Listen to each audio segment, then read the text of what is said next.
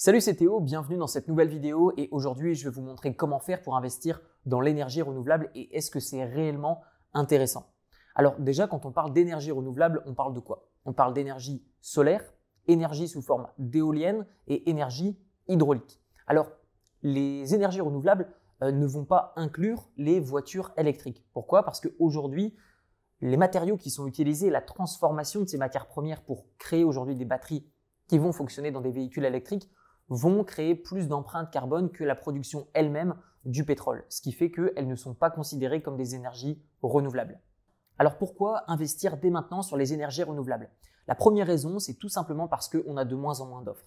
De moins en moins de nouveaux puits de pétrole sont installés, de moins en moins de nouveaux puits sont détectés, ça coûte de plus en plus cher d'extraire ces euh, énergies fossiles que par le passé, et il devient de plus en plus coûteux également de mettre de l'argent dans la recherche et développement pour accélérer cette extraction puisqu'on a une demande qui en hausse d'énergie fossile. Ce qui fait que naturellement, le prix devrait augmenter d'ici ces prochaines années. Cependant, là où est-ce qu'on va avoir une contrebalance, c'est au niveau des énergies qui sont renouvelables.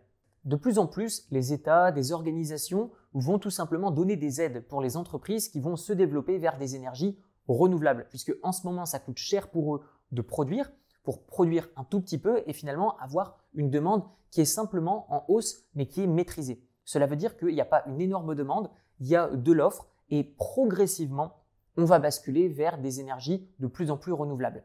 Ce qui va également accélérer ce mouvement, ça va être l'empreinte carbone qui doit être maîtrisée dans certaines entreprises et certains pays, notamment en Europe. En Asie, notamment en Chine, on va avoir beaucoup moins de restrictions. C'est un pays qui est en train de se polluer énormément, même chose qu'en Inde. Cependant, en Europe et aux États-Unis, on va revendre de l'empreinte carbone. C'est un concept dans lequel je ne veux pas trop rentrer dans cette vidéo parce que c'est un peu compliqué et c'est plus l'aspect politique qui ne nous intéresse pas d'un point de vue investisseur. Mais ce que vous devez comprendre, c'est que certains pays, certaines entreprises ne peuvent pas trop polluer, sinon elles vont avoir des majorations. Ce qui va faire que naturellement, au bout d'un moment, ça va devenir plus intéressant financièrement d'utiliser de l'énergie renouvelable comparément à de l'énergie fossile. Ce que l'on peut voir également, c'est que ces entreprises vont recevoir des aides en utilisant des énergies renouvelables. Et donc, naturellement, cette transition va se faire tout doucement.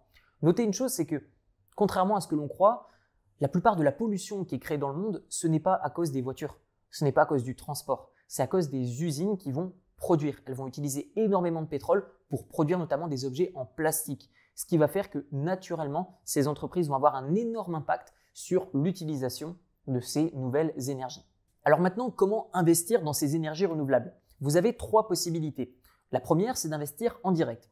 Vous achetez un terrain, vous obtenez les autorisations pour poser une éolienne, ou par exemple, vous posez des panneaux solaires sur le toit de votre maison et vous allez commencer à produire votre propre énergie renouvelable. Cependant, ça ne veut pas dire que vous allez moins polluer la planète.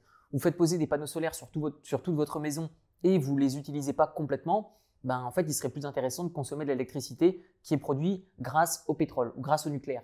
Donc ne faites pas l'amalgame, ce n'est pas parce que vous avez des objets qui vont créer de l'électricité euh, de manière naturelle, sans trop polluer, que euh, vous êtes quelqu'un qui va sauver la planète. Mais d'un point de vue purement financier, investisseur, vous pouvez commencer à gagner de l'argent, que ce soit en utilisant votre propre énergie, mais également en la revendant. Alors comment est-ce qu'on peut investir en direct? Par exemple, vous pouvez acheter un terrain, obtenir les autorisations auprès de la mairie, vous posez une éolienne, ça va vous coûter environ entre 40 000 sans pause avec 50 000 euros avec une pause de l'éolienne directe. Et puis ensuite, ça peut aller jusqu'à des montants, jusqu'à plus de 500 000 euros euh, pour une seule éolienne en comptant la pause. Notez une chose, c'est que par le passé, j'ai essayé d'acheter un terrain, de faire poser une éolienne dessus. Je me suis fait refuser euh, l'autorisation de poser l'éolienne, euh, notamment dans le pays de Malte. Et quelques semaines plus tard, quelqu'un a racheté le terrain et a posé une éolienne. Donc, sachez que c'est un marché qui est quand même très bloqué, très maîtrisé par bah, des personnes qui ont des, du pouvoir. Et donc, du coup, il n'est pas tout le temps facile d'investir en direct. Et vous avez de nombreuses entreprises en France qui proposent la livraison et l'installation, donc la pose euh, d'une éolienne. Cependant, euh, vous avez des listes d'attente. Tellement que c'est un marché qui est intéressant, vous avez parfois jusqu'à 4 ans de liste d'attente pour vous voir livrer une éolienne et la voir poser. Maintenant, pour ce qui est des panneaux solaires, je pense que c'est une première bonne étape vers une transition d'énergie plus verte si vous comptez vivre dans votre maison si vous comptez utiliser l'électricité. Par contre, si c'est juste pour le poser et puis c'est une maison de vacances, je ne pense pas que ça va faire réellement sens parce que le coût en empreinte carbone et le coût aussi d'un point de vue financier ne va pas être aussi vite amorti que si vous utilisiez tout simplement de l'électricité produite directement de manière classique. La deuxième possibilité qui s'offre à vous en investissant dans les énergies vertes, ça va être d'investir directement dans des entreprises qui vont produire de l'énergie renouvelable. Alors, je pense que c'est une bonne et une mauvaise idée à la fois.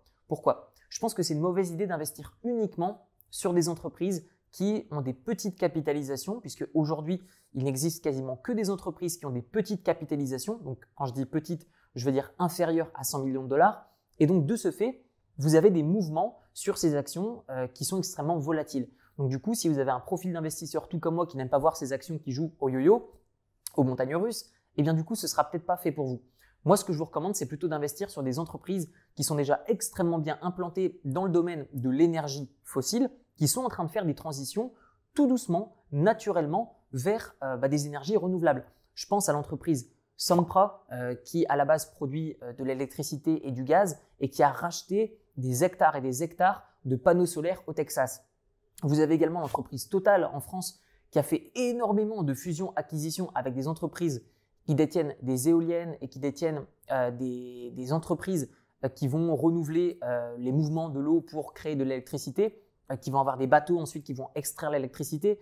Donc vous avez déjà des grosses boîtes qui ont déjà des bilans financiers qui vont vous rassurer, qui sont assez grosses pour pas avoir un cours d'action qui joue au yo-yo et tout simplement faire une transition tout doucement par rapport à la demande qui va évoluer vers des énergies renouvelables. Et enfin, la troisième possibilité pour investir dans les énergies vertes, ça va être d'investir sur un ETF, un Exchange Traded Fund. C'est tout simplement un groupement d'actions. La plupart du temps, ça peut être autre chose que des actions, mais dans ce cadre-ci, on va parler d'actions qui sont détenues au sein d'un ETF. Donc vous investissez sur un ETF qui détient des parts de plein de petites entreprises.